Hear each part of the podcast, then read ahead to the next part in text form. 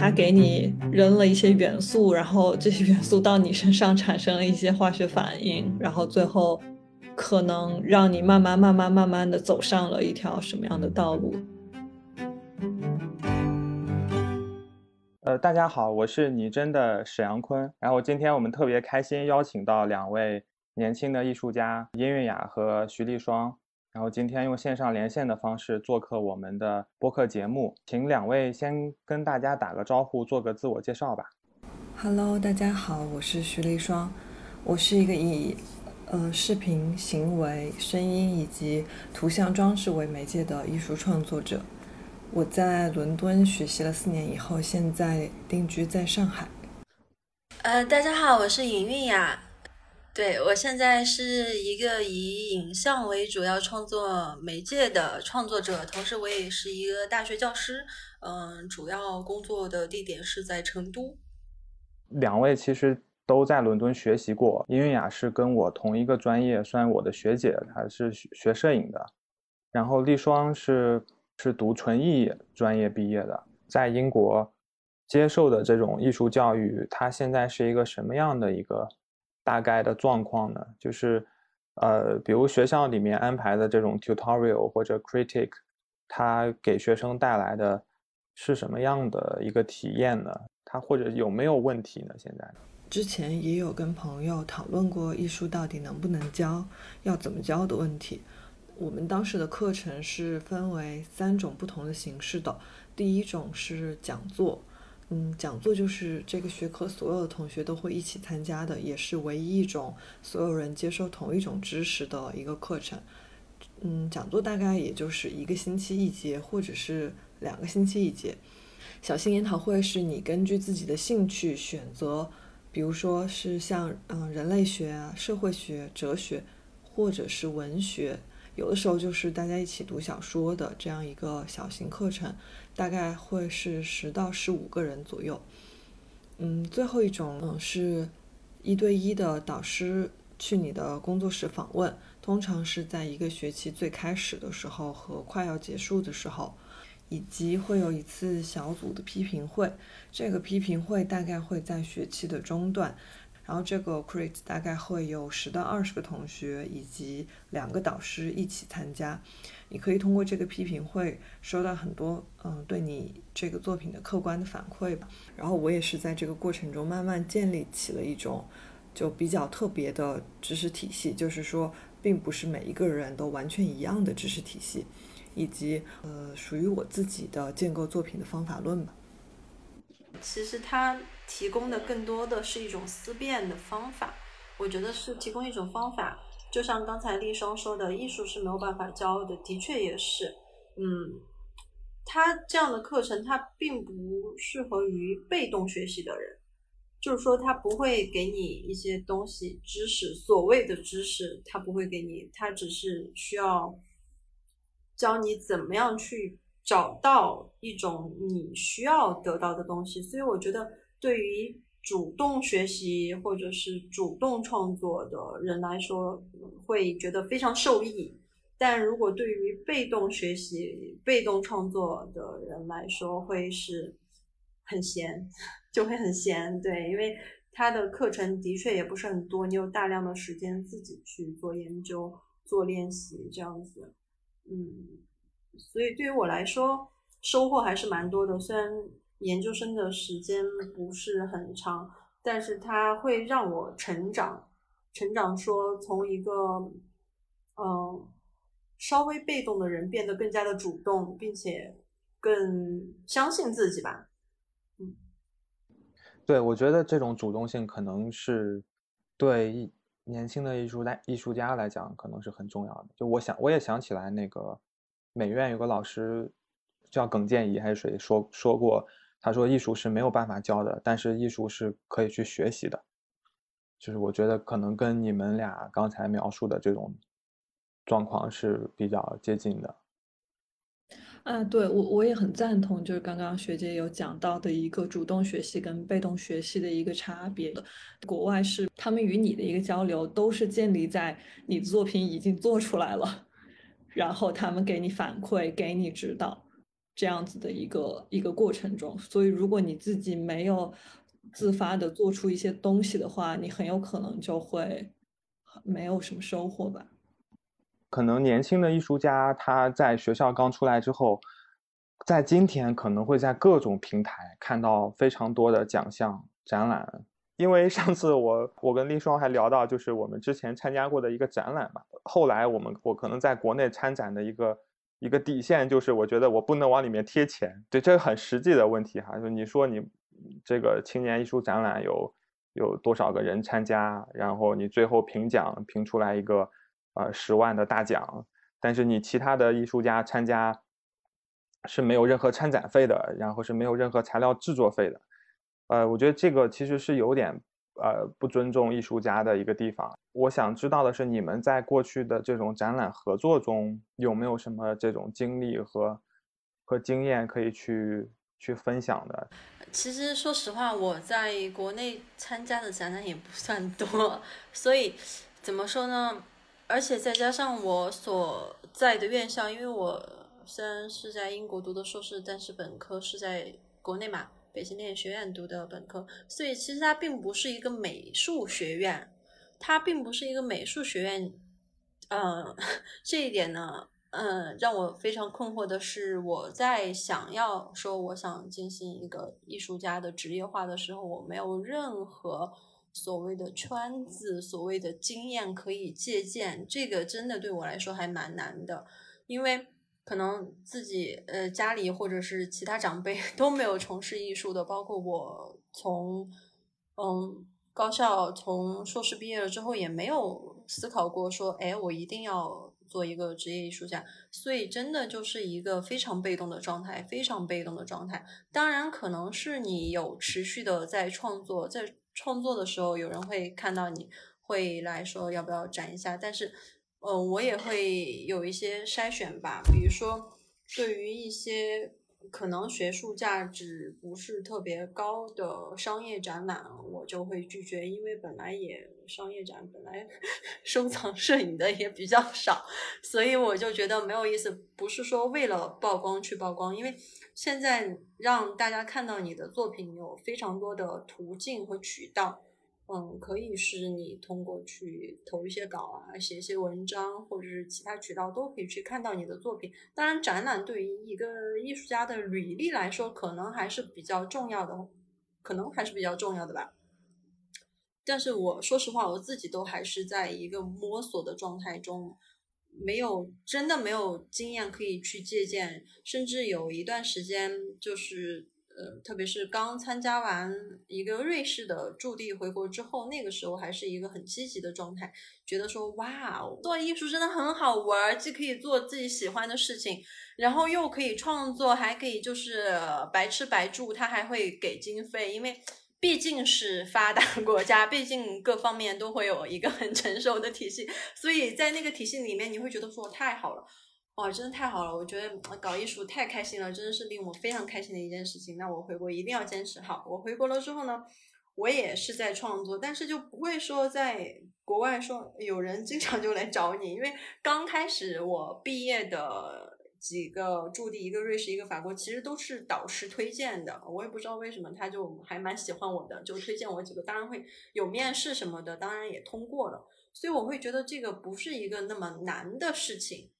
可能觉得是一个顺水推舟或者是自然而然的事情，以为一个艺术家的职业化是非常自然的一个事情，但是回来之后发现异常的艰难。怎么没有人来找你了呢？怎么就啊，好多艺术家大家都很优秀，而且大家都有非常强的学术背景，然后大家也有非常强的思辨性，而且可能还会有所谓的师承关系在里面，这个也是我们不可否认的。所以。真的就很难，然后我在这个摸索中也挺迷茫的，也有很多困惑。呃，当然我现在也依然有这些困惑，也没有解决。但唯一的一点可以作为经验分享给大家，就是说一定要坚持创作，就是不要因为没有展览，或者你觉得没有人看到你，或者你觉得创作没有意义、没有价值而放弃。那如果一旦放弃掉的话，可能。只会让他离你越来越远。当然不是说这个艺术本身离你越来越远，而是你自己的这个热情，你自己选择学习艺术、选择这条路的初心会越来越远，那可能就会是另一种更麻木的状态吧。所以对我来说，可以分享的一个经验就是坚持创作，哪怕是没有回报或者是没有回声的情况下，但我还是相信说，如果你的作品可以打动人。非常真诚，是会有人看到你的。我我也蛮赞同的，就我觉得展览真的不是一个决定因素吧。反正毕业以后，我觉得如果是说你自己想清楚了要做一个职业艺术家，肯定会需要坚持很长一段时间的创作，然后这段时间有可能你会一个展览都没有。但是我觉得坚持做东西这个事情，真的就像学姐说的是最重要的。然后展览的话，像我自己就会说是，如果是商业的展览，如果已经找到我了，他有经费，我也会愿意参加。但如果他没有经费的话，我就觉得可能不想要白忙活吧，因为确实有的时候筹备展览也是要花大量的时间跟精力的。就如果这个展览本身我也没有多看重，那我不如把这个精力和心思完全投入到创作中，保持思考，思考你的作品，思考怎么样把它做得更好是最重要的选项。所以展览这个东西，你就只能自己决定说。呃，我要做或者不要做，因为这个东西绝对是没有一个标准的，而且真的就是看每个艺术家自己的调性跟对自己职业生涯的期望，以及还是说你更期望的是你自己在学术上的一个呃走得更深更远，在这个媒介上你可以发明出更多独特的属于你自己的语言。我觉得每个人的追求，每个艺术家的追求不一样。就是刚刚学姐有说到，刚开始有说到那点嘛，就是。我觉得那个困难的确是我们，呃，我也会遇到的。就是我们不是美院体系出来的，在国外读了书回来，然后我们在国内也是不在那个圈子里面。嗯，但其实我觉得我们在座的三位应该都不是在国内美院有有这种师承关系的。对，这个也是我，我甚至我在出国之前我都没有想过这会是一个问题，但是回国以后。我我以我现在也没有觉得这是一个问题，但只是说回国以后我意识到了，就就确实他们因为会有有导师，然后嗯，可能学院里面本身也会有像艺术评论者啊。策展人啊，他们可能在学校的时候就已经经常玩在一起啊，也互相了解彼此彼此的创作啊，所以一旦有群展或者有这种大型的策展的项目，他们就可以非常顺利的参加。但我并不觉得，就是说这个对于我们从国外回来的人来说是一种嗯，就是绝对的一个竞争的一个关系吧。我会觉得现在当代艺术的语语境还是非常开放的。你你随便打开微信的那个公众号搜一下，就是 residency，就是驻地，或者是 open call，就是搜到一大堆。因为就像当时我们去参加的那个重庆的展览，也是它会有对外这种 open call。就是我觉得机会其实是大大的有的。然后另外也会想要呃谈到说这个 community 的问题，我会觉得师承关系不重要，但是社群非常的重要。因为你有一个比较好的，就是能量比较积极的社群，其实是会对你的，呃，持续的获得一些对作品的一些反馈，以及你们持续的对一个，呃，行业也好啊，或者是说一个，嗯，文化领域的一个一个讨论和交流，我觉得是会非常有帮助的，而且，嗯。就是你不会感觉永远感觉到自己在孤军奋战吗？有的艺术家会比较强调自己的女性身份性嘛，尤其在当下。就但这一点，我在你们两个的作品中都其实还比较少看到，很少看到女性的身份性。可能我本身就不觉得自己是一个具有二元性别的人吧。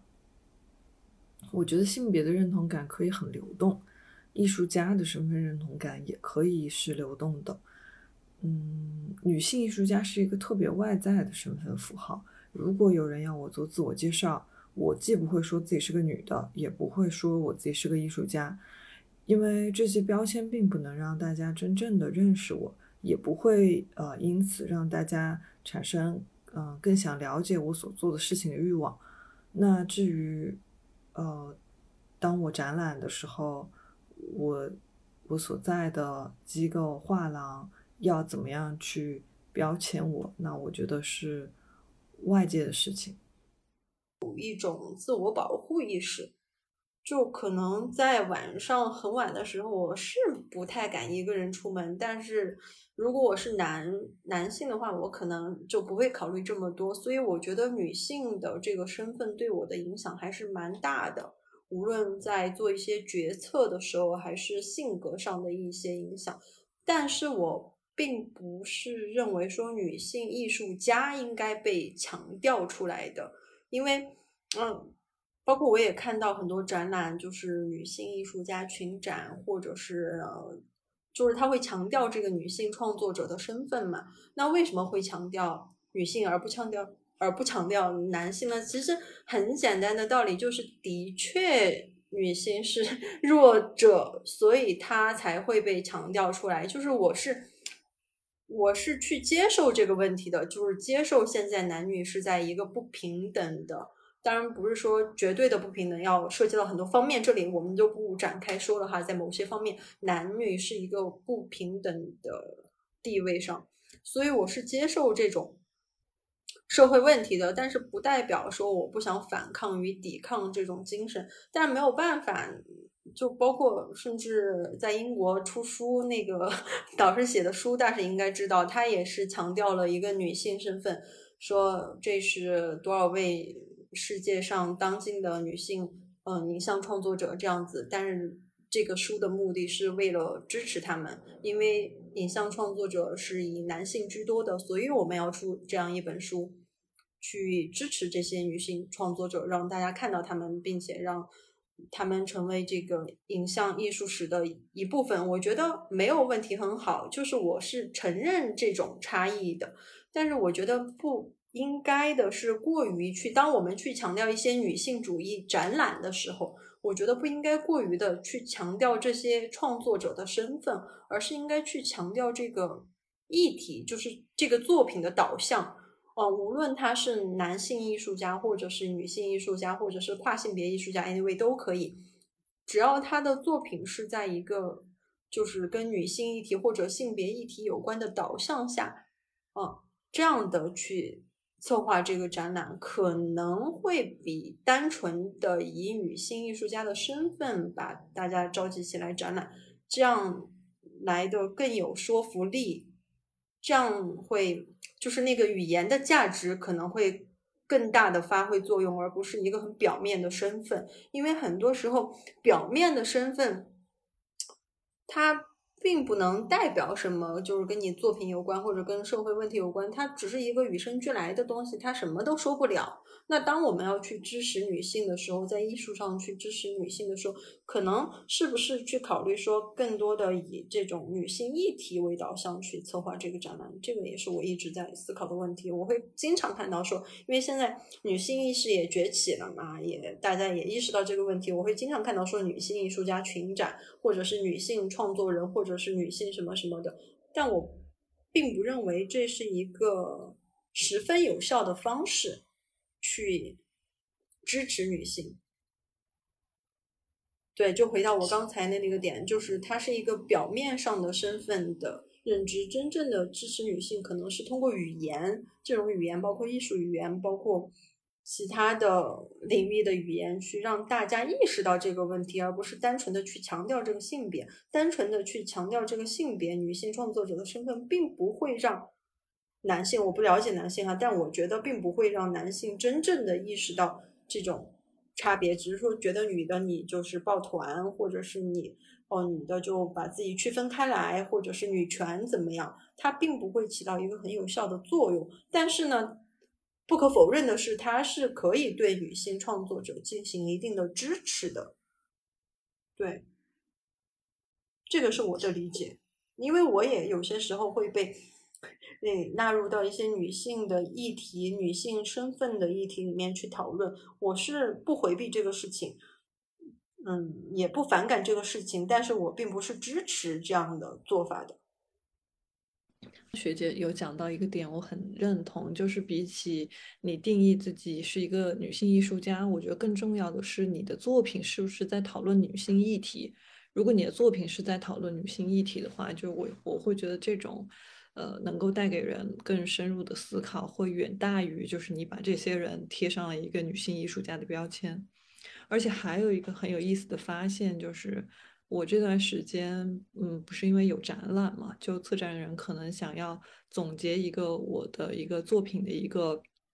过往作品的一个就是小的一个陈述吧。然后我在总结这个作品陈述的过程中，我就发现我使用了大量的 谈论感受的语言。然后我我我我。我写完那个东西以后，我再去看，就是最近可能有别的很多，就是画廊也好，机构也好，有推送一些别的艺术家的这样子的一个微信推送，我就发现哇，他们的用的语言都极其的呃冷静、克制、客观。然后我就跟我的策展人说，我说，呃，哎，那会不会其实我不应该去大谈感受？然后当时，呃，我策展人就跟我说：“但是你，呃，给我举的这些例子都是男性艺术家，问你是一个以感受为驱动的一个创作者，你不必要避讳你自己想要大谈感受这件事情。”然后当时他说这句话的时候，挺启发我的，就是，就是可能女性跟男性有的时候会在，呃，perceive 事物上是一个不同的角度。我觉得这种。就是很微妙的差异，反而是会，我觉得可以有更多的就是探索，或者是说更可以为策展人所用到的一些点，而不是那个表面上的一个性别标签吧。对，因为标签它只会让这个群体更加特殊化，它只会让大家更去注意他的身份，可能忽略掉了其他，就是更值得。思考的东西，我觉得，如果是当大家在一个，嗯，比如说在一个探讨性别的主题的展览上看到某些作品，它是无法区分这些创作者的性别的，嗯，甚至说他没有想到这件作品，哦，是竟然是一个女性做的或者怎么样，他不去考虑这个性别，那个时候才达到了一种真正的。一视同仁和平等吧。现在，呃，这种女性包括女权被标签化，其实也是在反向的告诉我们，的确是处于这种弱势和不平等的。对，所以与其说去花时间和个体的人争论，我觉得是不可能的，因为这个大的范畴下的社会语境就是那样的。包括在欧美国家，我觉得也不是平等的。也不是平等的，很多女性她拥有的权利地位，哈，当然不是说所有，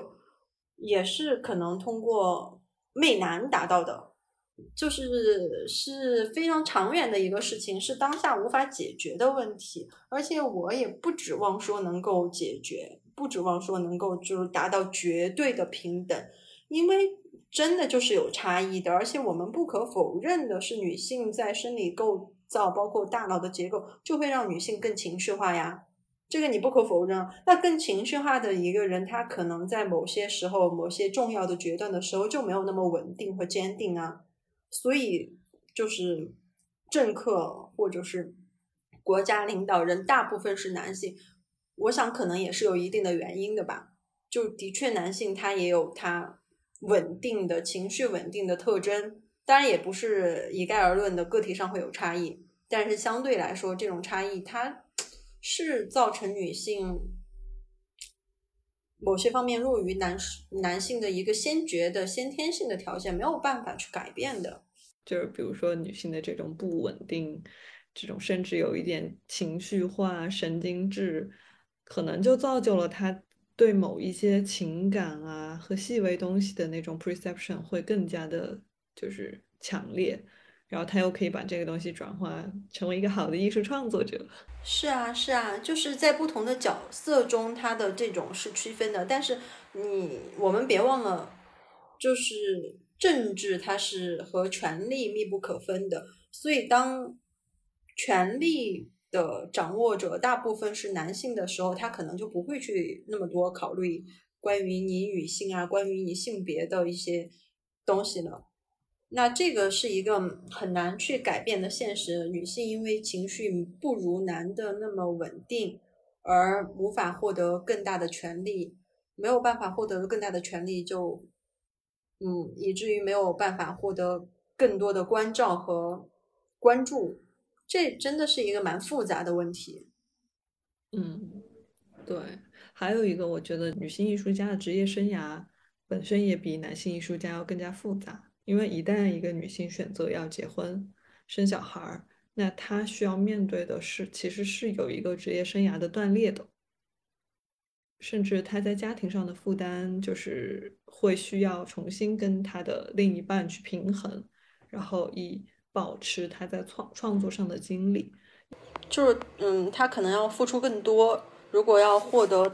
同样的回应的话，她需要付出更多，包括。我虽然没有小孩儿，但是我养燕子，我都能感觉到，就是你真的要随时要考虑到要照顾它，就是你的思维是横向的，你可能会有更强的共情力，这种共情力就会让你分散你的思维去考虑啊，燕子需要照顾，如果是有小孩儿，那小孩儿需要照顾，那对于男性来说，这种共情力可能稍微弱一些。以至于他可能更多的注意力可以放在自己身上，这只是我的猜测，通过观察得到的猜测，并不一定准确啊。我最后聊一下你们的展览吧，就因为你们俩现在同时在上海都有展览。嗯，燕月雅是在上海有一个展览叫《在河流的尽头交汇》，是林燕老师策展的，然后现在应该是开馆的吧。哦，应该是还是之前因为疫情一直延期了。然后丽双是在艾可画廊有一个群展，但也是因为疫情在延期。你们俩可以分享一下这个展览的情况吗？嗯，也有很认真的、很用心的去做，包括这次的作品也有去打破自己原有的一些，嗯，包括媒介上的使用，我又会用到一个。呃，装置，然后也会有一个视频作品，但是 anyway，它就是 疫情了呀。对，本来都已经不好展了，但就是疫情了，所以现在也一直没有说有一个正式的开幕或者怎样。其实之前都已经到了，就是去组织开幕的那个阶段了。后来就是我们的策展人林燕老师也被封控了。然后我们的主办方的负责人和工作人员也都被封控了。然后我呢，当然肯定也去不了上海，所以他就是一直静静的流淌在那里，像一条小河一样。嗯，现在应该是可以开放了。嗯，最新接到的消息说是会延期到七月底。那如果有机会的话，还是很希望大家能够去观展。回到这个展览的议题上面，我觉得有一点非常好，就是题外话哈。作为一个 经常被纳入到女性的创作者、艺术家或者怎么样的呃身份的一个作者来说，非常好，就是这样 一男一女的组合显得非常公平。然后呢，我们也没有会在这个当然。这个主办方他是一个以他他的那个是背后是服装嘛，所以其实他是可以去强调女性的身份的。如果要刺激消费的话，但是他没有这么做，我觉得这一点让我觉得非常好，非常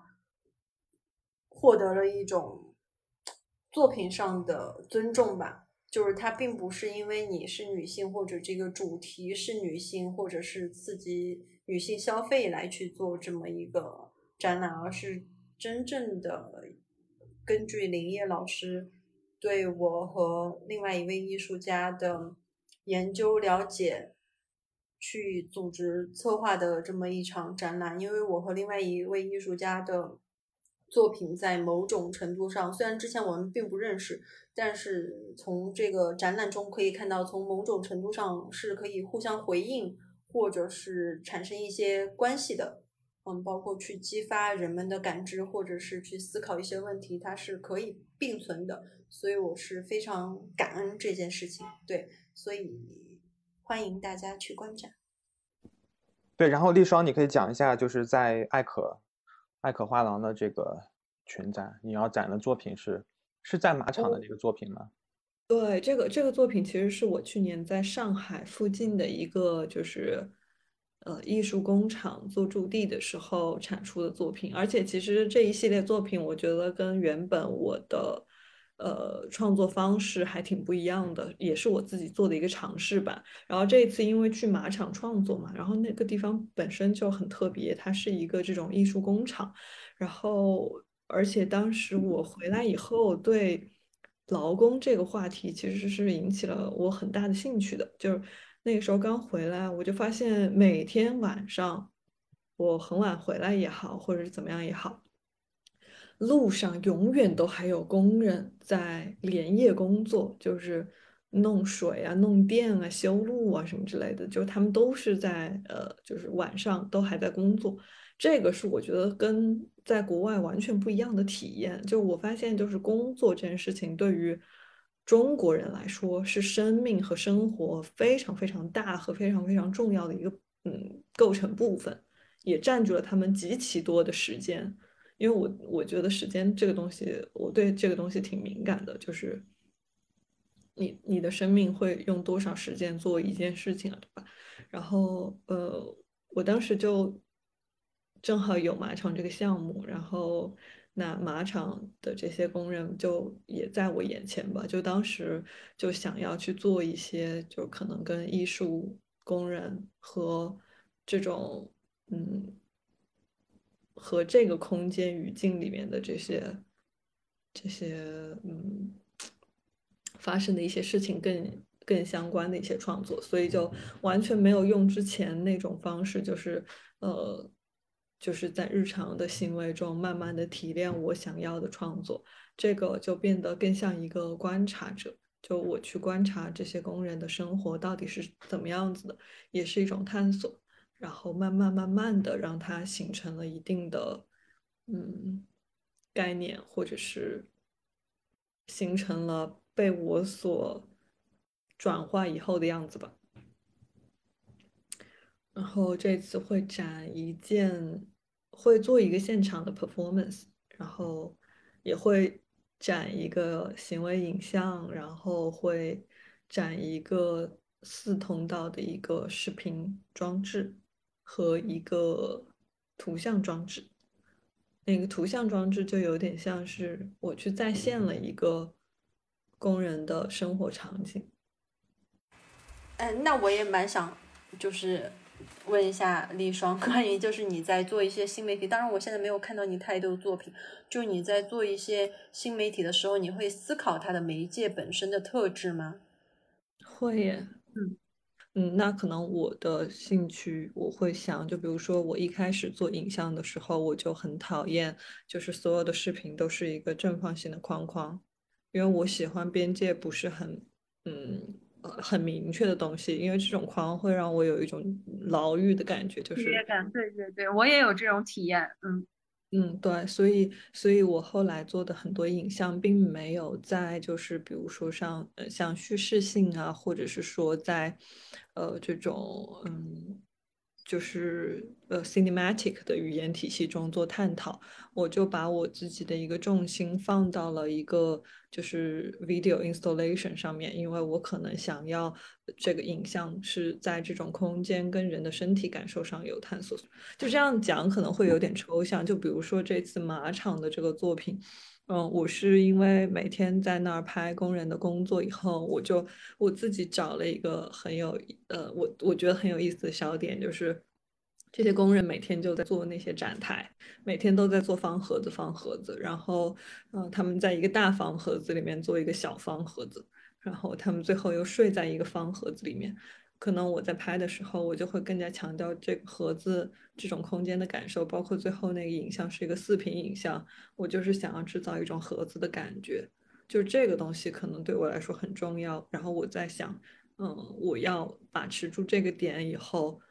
嗯，去掉哪些部分，嗯，放进哪些部分，那可能那种非常 cinematic 的语言。那种分镜式的东西就是我不要的，因为那种分镜式的东西可能就会把这种空间的结构感给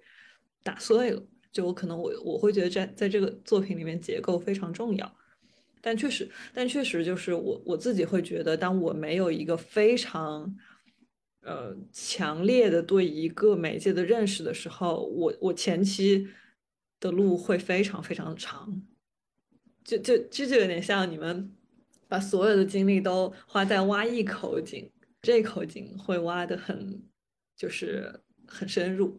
但是我觉得我这种要跨越很多个媒介，那我每次在